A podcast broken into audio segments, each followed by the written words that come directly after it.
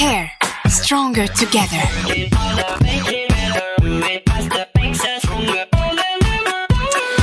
Votre rendez-vous mensuel avec nos amis du Caire. Bonjour Yael Landman. Bonjour Didier. Bonjour Olivia. Bonjour. Ravi de vous retrouver. Bonjour euh, Yoni. Bonjour Didier. L'invité euh, surprise euh, de cette chronique aujourd'hui.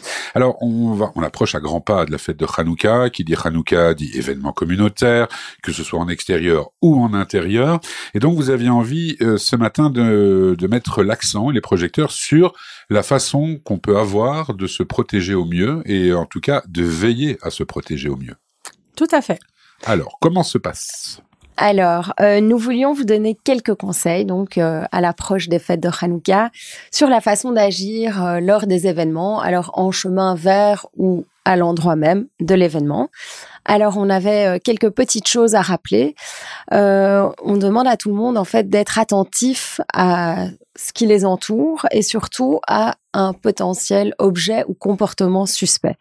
Alors, pour rappel, un objet suspect, c'est quoi?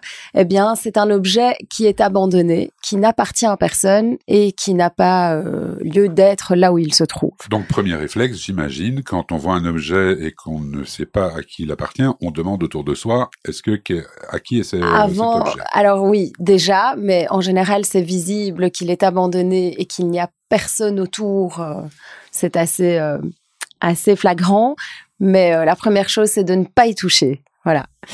Et alors, pour un comportement suspect, donc euh, une personne avec un comportement suspect, euh, comment on pourrait le reconnaître? Ben, Assez facilement, en fait. Il y a pas mal de signes, que ce soit quelqu'un qui transpire de manière excessive, qui se touche le visage, qui a l'air bizarre, parce que chacun le comprend différemment, mais voilà qui n'est quelqu'un qui est quelqu'un qui ne rentre pas dans, dans l'ordre ou, dans le contexte de l'événement. Et puis aussi, même s'il faut pas tomber dans la paranoïa, il y a aussi son propre instinct. Exactement, c'est pour ça que je dis l'air bizarre. Chacun a sa propre compréhension de ce que c'est l'air bizarre, qui regarde de, manière insistante, euh, ou par exemple qui va plus loin, qui vous pose des questions, tout simplement, euh, qui qui, a l'air bizarre.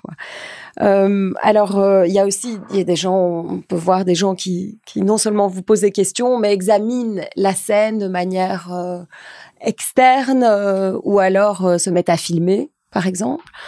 donc ça, ce sont des choses auxquelles il faut faire attention et comment réagir si on, est dans ce genre de situation face à un comportement suspect ou un objet suspect? La première chose que je vous ai dit, c'est de ne surtout pas toucher à l'objet, euh, de s'éloigner et d'aller rapidement euh, prévenir quelqu'un, que ce soit un garde, que ce soit un policier, quelqu'un euh, qui est voilà de, de, la sécurité de l'événement, en parler, et sur, surtout s'éloigner. Et pareil pour un comportement suspect. voilà. Demander également aux, aux, autres personnes autour de soi de s'éloigner. De s'éloigner. D'accord et puis ensuite appeler à l'aide euh, et donner toutes les informations que vous pouvez euh, à ce sujet. Alors il faut aussi euh, une autre chose à rappeler, c'est par exemple de d'être en mesure de savoir où se trouvent les issues de secours. Si fatalement si on est en intérieur quelque part, c'est comme demander où se trouvent les toilettes, mais où se trouvent les issues de secours, on oublie parfois, mais n'hésitez pas à demander, à, vous renseigner ou à regarder autour de vous. Bien, ça c'est un petit peu le, le béaba euh, quand on rentre euh, dans une salle de spectacle, quelle qu'elle soit, en général. Enfin, en tout cas, je sais pas si c'est le cas de tout le monde, mais c'est facile à oublier. donc, euh, absolument, c'est des petits conseils et des, des réflexes à, à, rappeler. Et tous ces conseils, en fait, tout ce que tout ce qu'on met en place, ça aide vraiment non seulement le BESC dans son travail de protection de la communauté, mais euh, vous participez aussi à votre propre sécurité, à celle de vos proches, de vos enfants, de votre famille, de vos amis.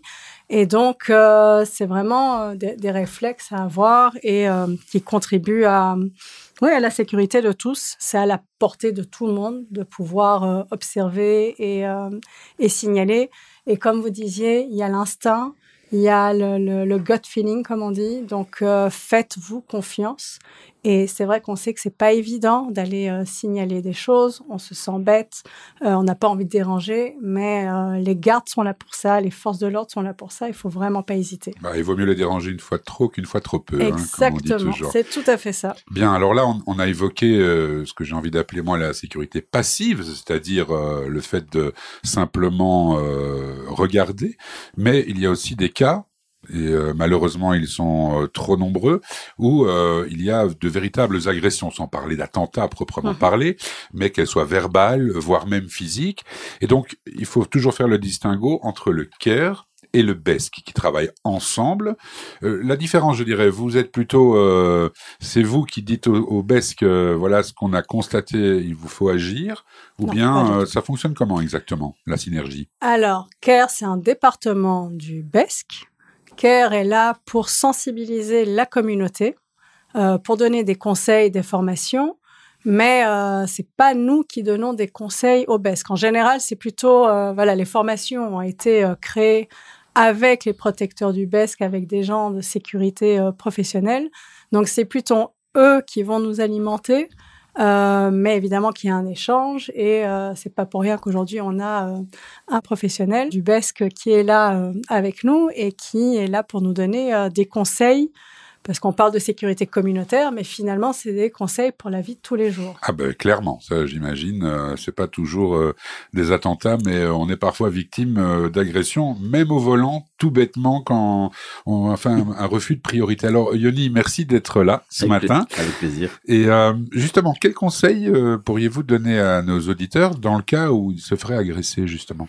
Ben, Il y a plusieurs choses à faire. D'abord, la première chose, c'est éviter à tout prix d'en arriver aux mains.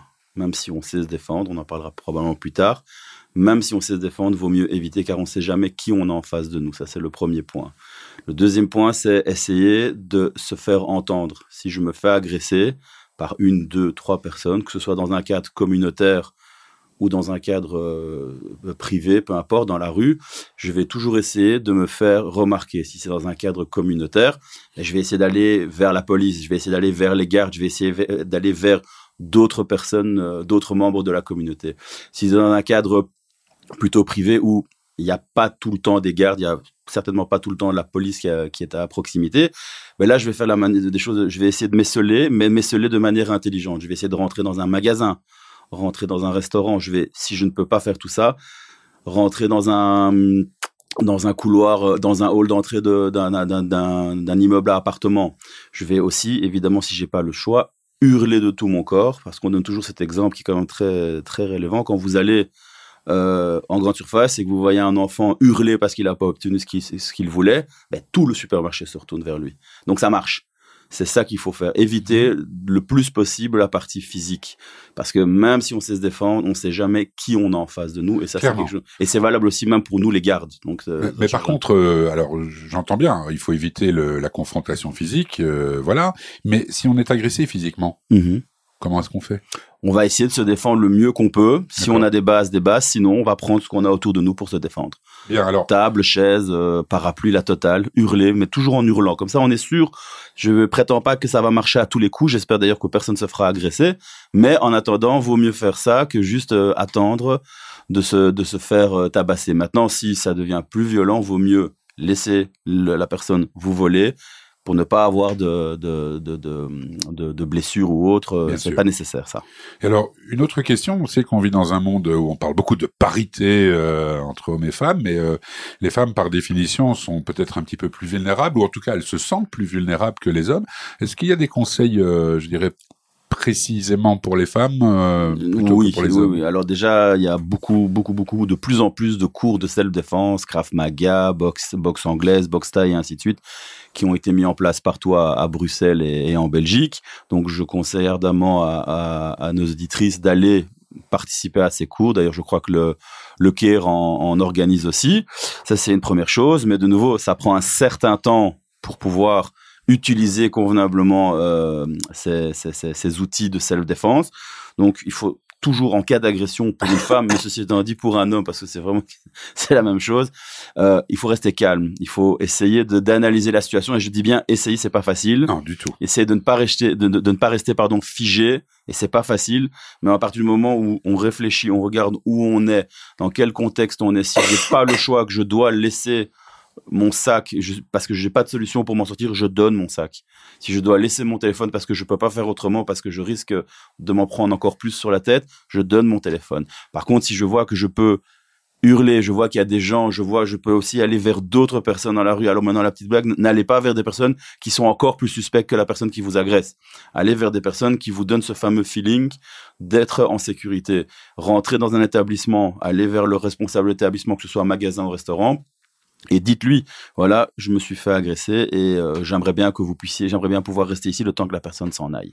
Bien, bah voilà des conseils euh, précieux qu'on va s'empresser de, suivre. Je rappelle à nos auditeurs qui nous prendraient en cours, qui pourraient retrouver euh, ce, cette chronique à loisir sur notre site. Bien, le temps est parti, est déjà écoulé. il faut vraiment qu'on se sépare. Un dernier conseil, peut-être, pour terminer cette cette chronique, Olivia? Oui, alors le petit conseil du jour, comme habituellement, euh, on vous demande à tous de remonter au BESC toute euh, communication suspecte que vous pourriez recevoir un jour, que ce soit par email, par SMS, par WhatsApp, sur les réseaux. Et n'oubliez pas de faire des captures d'écran euh, pour que nous puissions avoir un maximum de preuves. Alors, euh, vous pouvez nous envoyer tout ça à info at besksecurity.be info at bestsecurity.be. Voilà. Et si, si, je peux me permettre, euh, ce serait peut-être utile, hein, c'est juste une suggestion, euh, pour un numéro, euh, pour appeler le BES, parce que je vois qu'il y a également un numéro de téléphone, d'avoir un numéro euh, peut-être un peu plus facilement mnémo oui.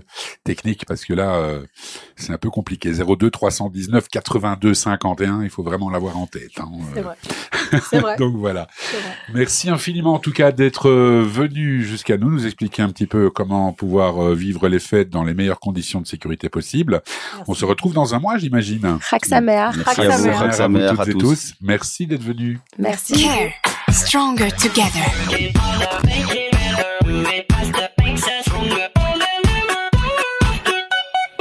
never